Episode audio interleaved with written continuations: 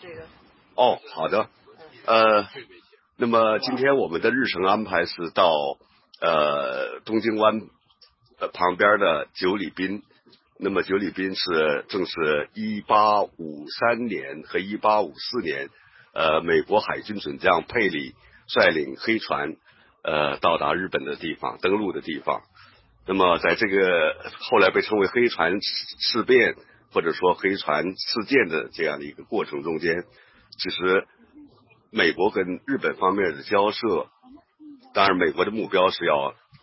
呃催促或者说逼迫日本。开放它的门户，那么在呃，主要当时是最后最后的协议是开放下田和函馆，当时叫香馆这两个地方。那么整个的交涉过程当然跌宕起伏，整个的交涉过程呃充满了一些戏剧色彩呃，那么日本人从来其实锁国已经两百多年，那么从来没有见过这么可怕的一个军舰。这个战这个战船，那么整个的过程中间，其实在中间我们可以看到有一些中国元素在发挥着作用。比方说，佩里专门从广州、广东请了当时的汉学家，一个非常著名的传教士，呃，魏三卫，呃，Samuel Williams，那么担任他的翻译。那么同时，这个魏三卫又在第二次到日本的时候，请了。一个广东人叫罗森，罗或者说罗向桥，那么担任他的翻译助理。那么罗向桥在整个的日本过程中，在这个这个这个过程中间，那么呃罗向桥在整个的交涉过程中间也起到了一种非常独特的作用。呃，其其实充满了亲善色彩。呃，他一个月就写了五百多把扇子。呃，跟日本的方面进行一些个文字的交流啊。与此同时，他还把自己的随身携带的手稿，呃，就是关于太平天国历史的这个手稿，那么呃，让日本方面看，日本方面偷偷的把它抄录下来，那么成就了一本特别重要的涉及到太平天国历史的一个著作，呃，叫《满清记事》。呃，那么与后来罗森回到中国以后，回到香港以后，又出版了他的日记，在整个日本过程中间的日记。今天我要赠送一本我的日记，这个这个罗森的日本日记，呃，赠送给呃上一次到呃，其实我这一次已经是第四次到这个黑船事件的这个地点九里滨。当当那个那个地方，呃，沿海岸，呃，树立的非常重要的一个碑，伊藤博文题写的，呃，北米利坚，呃，海军提督，呃，佩佩里佩里，呃，登陆纪念碑，呃，是伊藤博文书写的，同时旁边有一个非常重要的一个佩里的一个纪念馆，呃。是是日本方面对于打开他们国门的西方这个这样的一个军人，还是极尽尊重和呃这个这个这个纪念之能事吧。那么他们的纪念馆里边稍微缺一本这个呃罗森的日本日记，我就我就上一次来的时候我就答应我说回去以后一定帮助他们搜集一本。今天终于可以把这本书送给这个罗这这个佩里纪念馆。啊，稍微丰富一下他们的馆藏或者说陈列，呃，今天我们的日程就特别的有趣。好，呃呃，那么走向世走向世界丛书，那么这套丛书陆续的在八十年代初就出版，呃，是由岳麓书社当时的总编辑钟书和先生主持。钟钟先生非常非常了不得的是他。收集各种各种不同的版本，进行校勘，加加批语，加提要，前每一本书前面写上自己的序言，那么成为不仅仅反映了近代中国的外交历史，更重要的反映了中国当时的一些驻外使节以及或者说其他的人物游历其他其呃这个西方和日本的一些心灵的感受。和他们对于非常关注的一些内容到底是什么？这其实是非常重要的一个历史。呃，所以呃，钱钟书先生也也一直关注近代的中西之间的文学文化的交流。那么钱先生当时应钟书和先生的邀请，就专门为这套丛书写了一个前呃序，这序言写的是非常有趣。他说：“走向世界，这是很怪异的说法。难道说我们不就是在世界里边吗？呃，我们走向世界到底走到哪儿去？你走不走向世界，你也在这个世界其中。呃，但是一个封闭的国家和一个开放的国家在这个世界中间的这样的一个。”一个角色，一个它的作用，其实是非常非常不一样的。我们可以看到，近代以来中国人是如何去慢慢的去理解西方，呃，理解一种从来没有经历过的一种文明。其中，我我想湖南人郭松涛先生是一个特别典型的一个例证。呃，可以说郭松涛是少有的那种特别能够。非常公允的，非常理性的去对待其他的文明。比方说，他在他的《伦敦巴黎日记》里边，呃，非常坦诚的表达了他对于西方文明在传统儒家所追求的那些价值方面，西方文明其实获得了非常大的成功。人们人人与人之间都是非常谦和，君主的权利就得到了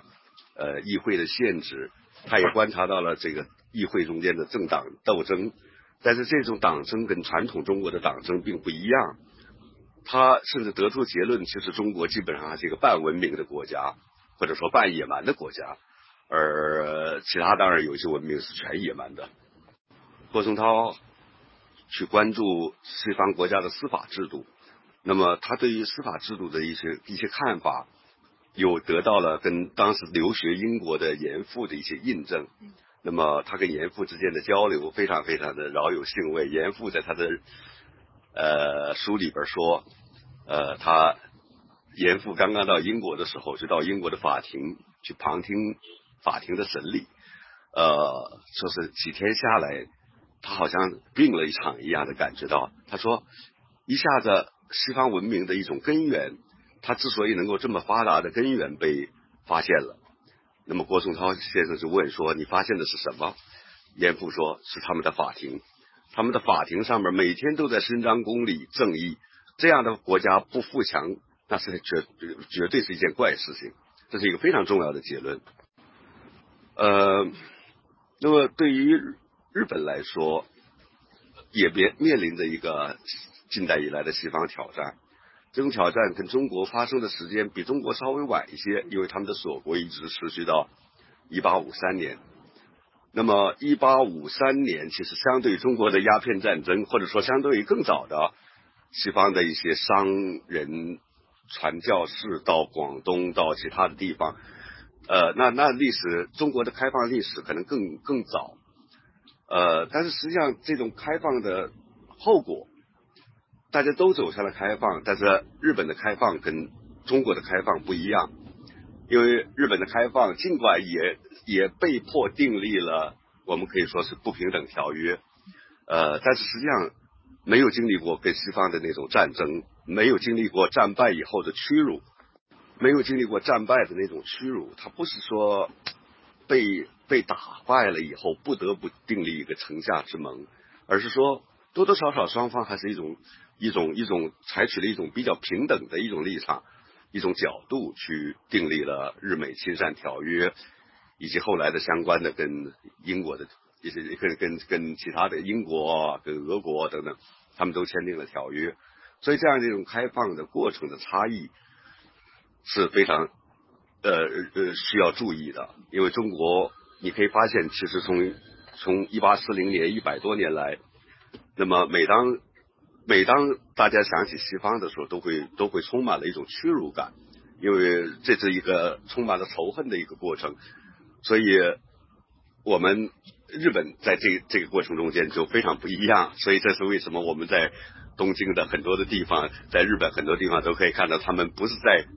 他们不是在呃还是充满了仇恨的对待西方，而是说经常说他在纪念，在在每年还有黑船祭，呃黑船的登陆的那个那个日子，他们会呃游行，还有年轻人扮演成佩里，有年轻人扮演成有有其他人扮演成日本当时的官员，大家进行一个游行来纪念呃纪念这个黑船事件。呃，这是在我们这个国家完全不存在的这样的一个问题。呃，当然，近代的历史真的是特别值得去研究。我们有时候到了到达历史的现场，会有一份不一样的感受。呃，会仿佛又看到过去历史所发生的那些场景。今今天我们会有这样的一种感受。啊，好。呃。我们接着再再补充一点非常有意思的事情，就是日本为什么会能够和平的开放？呃，不完全仅仅是鉴于佩里所带领的海军的那个军舰的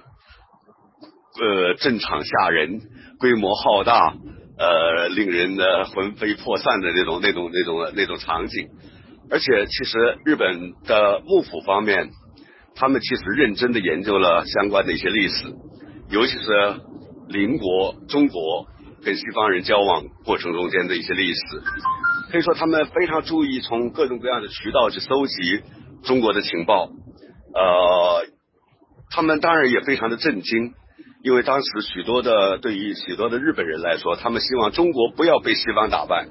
他们希望保保持中国的这样的一个完整性。有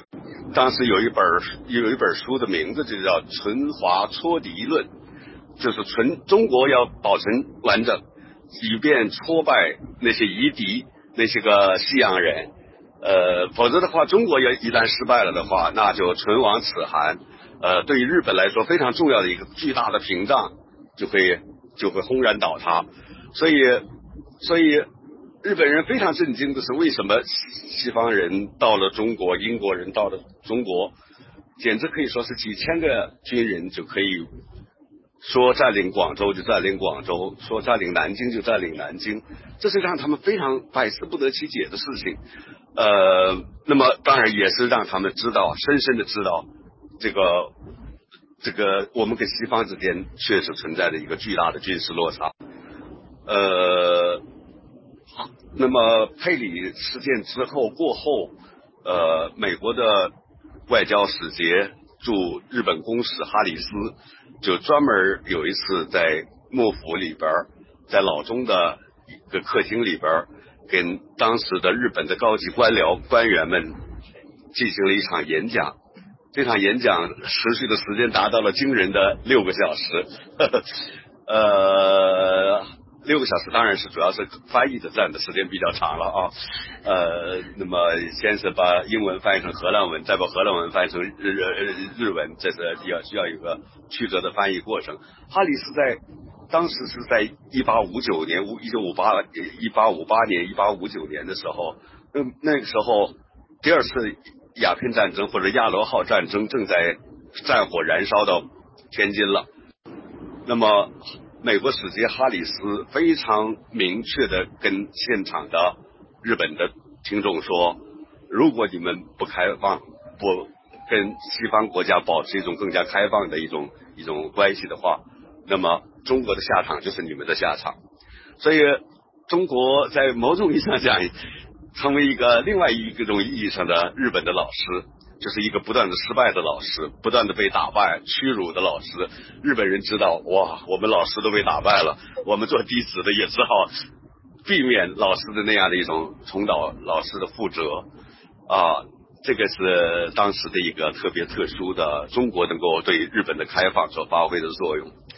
啊。那么另外一个还有一种一种呃，可以说是解读吧，就是到底。到底西方国家会不会真打日本？比方说，美国总统其实给呃佩里准将的那个命令，内部的命令，告诉他绝对不允许他动武，不允许对日本动武。呃，交涉过程中间无论怎么艰难，也不允许动武。呃，但是这是内部的。佩里虎背熊腰的一个军人，当时正值盛年，呃，那种。威仪，那种可怕的长相，对对日本人来说当然是非常可怕的。然后呃那样的一种好像软硬兼施，他他他他公公然的威胁说，如果你们不允许我登陆的话，那江户城我随时就可以全部毁掉。然后日本人也也搞不清楚他的底细。日本人为了为了了了解他们的真正这个他的心理，佩里的心理，甚至不惜请在双方会谈的时候，甚至不惜在双方会谈的时候请了一个妖术师啊，在那个幕后偷偷的和观察佩里，然后然后读他的心理的活动，然后日本人也也也有点摸不清对方的底。这个这个底盘到底是什么？反正佩里说，你们如果不开放的话，你们看我带了这么多军舰来了吗？这其实只是一小小少部分，在纽约那个地方还有一百多艘一百多艘军军舰在整装待发，我随时可以命令他们就过来，很快就过来，你们看看着办吧。其实根本没有那些多军舰，都是在吓唬人啊！日本人其实最后没办法，只好第二次说，你们给我们。美国人说：“你们给我们运点粮食到船上来。”然后日本人就请了一帮子相扑相扑运动员，一大帮子那个请了一帮子相扑运动员。这个罗森在这个日本日记里边说是肥人若干，肥肥胖的人，肥人若干，然后帮助他们搬粮食到船上去。那个那个相扑的人搬粮食，那真是两百斤的麻袋不换肩的，十里路不换肩的，我的天哪！把美把美国人震的这种。然后那个幕府的官员说，我们国家都是这种人，好多人都是这种人，像我这种矮个那极少。咱们也是互相之间用尽了计谋啊。那么其实呢？呃，日本之所以没有发生跟西方的战争，跟西方的整体的布局有关系，因为说老实话，日本这国家其实是一个在西方人眼中比中国那太小的一个国家。西方人主要的利益是在中国，日本没有煤矿，日本没有煤矿，没有黄黄金，基本开采差不多没了。然后日本没有大规模的种植园，日本呢也没有什么有。这个有利于作战的那种地理环境，呃，日本也没有，也日本人也不吸鸦片，特别讨厌。要吸鸦片的话，可以可以赚赚他们的钱，他们也不吸鸦片。但是日本人有些东西是西方人觉得哦，这个厉害，因为地震，日本的地震呃太可怕，日本的海啸啊，日本的瘟疫，我天哪！这个一八五四年、五五年之后的三三四年间，东京、呃横滨这一带的地震不断，哦，有瘟疫不断的发生，搞得西方人简直可以说是痛苦不堪。说怎么到这样的一个国家来啊？所以，所以其实从战略的意义，从从从各种角度来说的话，呃，西方国家当时应该说。还没有打算跟日本真的打起来打打仗，呃，那么呃，中国是西方的主要目标，所以在这个意义上，我们前面讲那条是中国是日本的这样的一个借鉴借镜，呃，像一面镜子一样告诉说跟西方对立会带有什么后果。但是第二个层面上来说，中国就变成了一个避雷针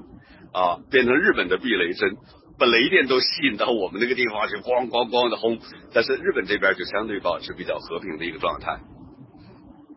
好，那么还有一个一个非常重要的一点，就是说，我们可以说是日本之所以能够呃和平的跟西方订立这样的条约，跟它的内部的决策机制有关系。也就是说，他跟中国不一样。中国当时的情况非常非常的麻烦，跟西方人交流过程中间，比方说第一线的在广东的两广两广总督负责跟西方列强进行交涉，那交涉的过程经常会发生一些，比方说前线的人会不会把真实的情况报告给总总部？呃，你会发现他们经常报一些假消息，他明明明打败了，他告诉打胜了。明明西方人非常强硬，他告诉说臣已经把西方给震慑住了啊，那么讨得皇帝的欢心。翻到边儿啊啊，就在什么情况下？呃，在中央的决策层面上，其实也存在着非常内部的一种权力斗争导致的决策的混乱。呃，有有不少人是这样的一种心态，这种心态可以说直到今天我们并不陌生。比方说，跟西方国家签约，签约签就签呗，你你你你逼着我签，我没办法，我打不过你，算了，我签。签完了以后说就别执行嘛，啊，就就就就无所谓啊，呃，签再逼到头上来。最后又说哦，我我我我我我我这行行行，我再定，再定了以后再不又不执行，这样的一种没想那个认真的去执行这个条约啊，你无论签订的什么东条约，然后呢，你是否能够真正的去论证一下子怎样的举措是对这国家利？另外一个非常重要的是说，呃，决策层面上对国家利益的理解是否是一个比较合理的理解？呃，到底，比方说，有有呃，于仁慈教授前不久的一篇文章也提到了，其实就存在着保大清还是保国家的问题。保了国家，可能保不了大清了。啊，这个就是说，一个利益集团的利益，会会会把它把它变成一种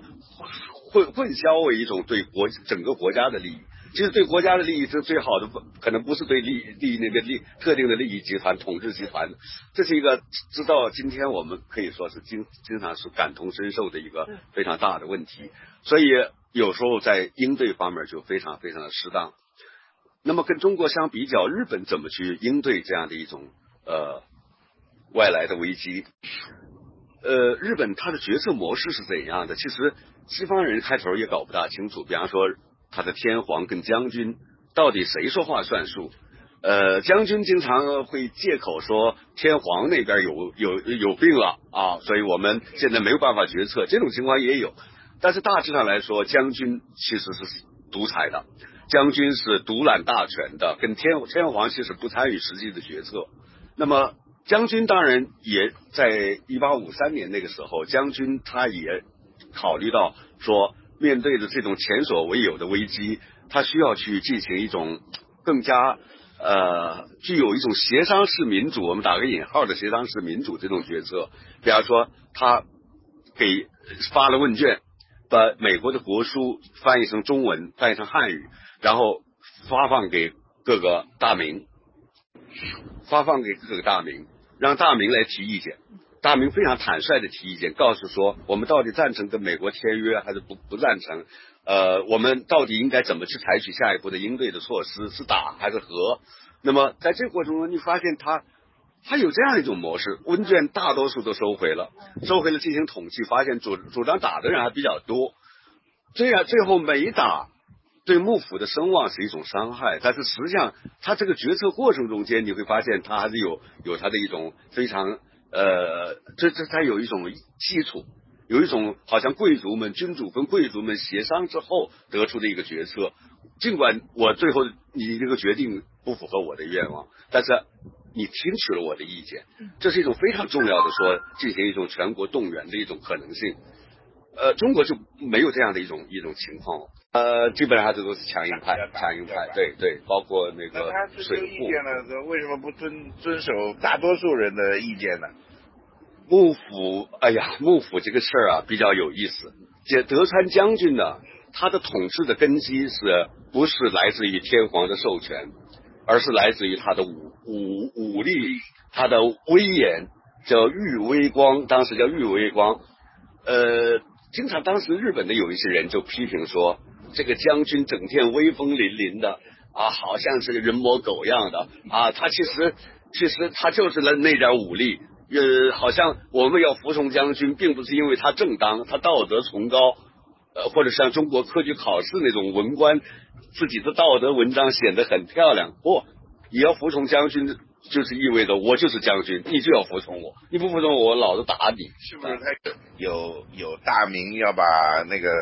子女啊或者自己啊来江户那个质押？对对对。那个参勤交代或者参警交代那套那套体体制，就是实际上是一种就是封建社会啊，就是真正的封建社会，一年可以一年有一年要在江户有有半年，呃，他的家人，呃，他他要生活在江户，然后有半年回到自己的领领地，然后呢，家人永远在江户这个地方，就是像人质一样的被扣在这儿，这就是德川家康开始就这个样子干法啊，所以这个是这个是一种这是一种压迫之下的服从，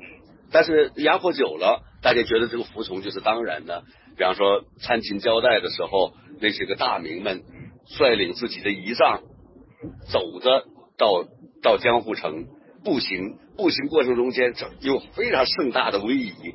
啊，全国各地的这个大名率领着仪仗朝向江户方向行走，一路上所有的人见到都在旁边的人都要跪下来，然后这些仪仗通过，通过就到了江户去参拜，去拜见呃将军。那个将军其实也不大容易见得着，在那个我们看到的现在的那个东京的皇居里边啊，神神秘秘的、鬼鬼祟祟的，然后这帮人进去进去看那个暗暗暗的光线的幕后帷幕后边有个人影，那个就是问候一下子说你们如何呀？然后说我们如何如何着，然后最后将军说好带点礼物拿走吧，也是形式化的一点礼物。呃，他就是用这种方式来显示一种武力的统治，武力真的叫武家啊，他们是武力的统治。但是你知道，这就是为什么，这就是为什么德川将军最后决定不能够打，因为你要论威仪，你要论武力，你这你这次遇到个大个的，这一次遇到比你神气的更多的。你知道，佩里第一第一次登陆的时候上来六百多人。六百多人，其中还有管弦乐队，管弦乐队那个军乐团，军乐团，我的天哪！那个美国的海军是最讲究礼仪的那个仪仗的。然后上来以后，那幕府那帮的人，你即便你拿个刀剑，拿着拿一把两把剑，那显得就傻帽一样的，是吧？就跟 就跟农农民遇到上海人了，那这那真是特别特别的那那种那种相形见绌。那种那种自己就污秽不堪，哎呀，太差了，太差！美国那种吓人，佩里，人家在在在下田那个地方搭的那个自己刚匆忙建成的那个接待，在下田那个地方建起来的接待室，然后前面有一些帷幕，佩里下令说把这些帷幕都给拆了。德川幕幕府那边赶快拆了算了。这个，然后德德川家喜并没有来，对吧？这个将军没有亲自参加什么。其实这个将军统治也，也也是参照了政府的模式，是老中们，其实是那个我们今天可以看到有他的塑像，那个这个地方的伊豆守，伊豆这个地方的呃这个军郡守，呃就等于是呃一个可能应该相当于一个对呃。都是总总督级的官员吧，然后跟呃美国方面谈判，开头正好请了一个更低的人，派了更低的人跟佩里交涉。佩里一看这小子就不像个大官的样子，自己谎称自己是很高的官，这都是他们的一些非常有趣的一些细节吧。佩里大踏步的进入到谈判厅。那在日本那个谈判厅是要提前脱鞋的，你不能穿着鞋子进去。不，佩里就穿着军靴，咣咣咣就进去了。哦哟，日本人简直是没见过这么可怕的人。然后这种情况下边，你知道，德川家将军这个德德川家康他创立的这套将军的系统，他依赖武力，依赖自己的威仪。这个佩里这个一看，我天哪！如果被他打败了的话。这一仗的失败足以让他的威风扫地，这个打不起，这个仗打不起。所以尽管有一些大名他提出反对意见，但是将军最后还是决定不能够打。御敌于国门之外。哎，对对对，不能打，所以就是开放了两个港口，这就是这个这个条约的一些经历。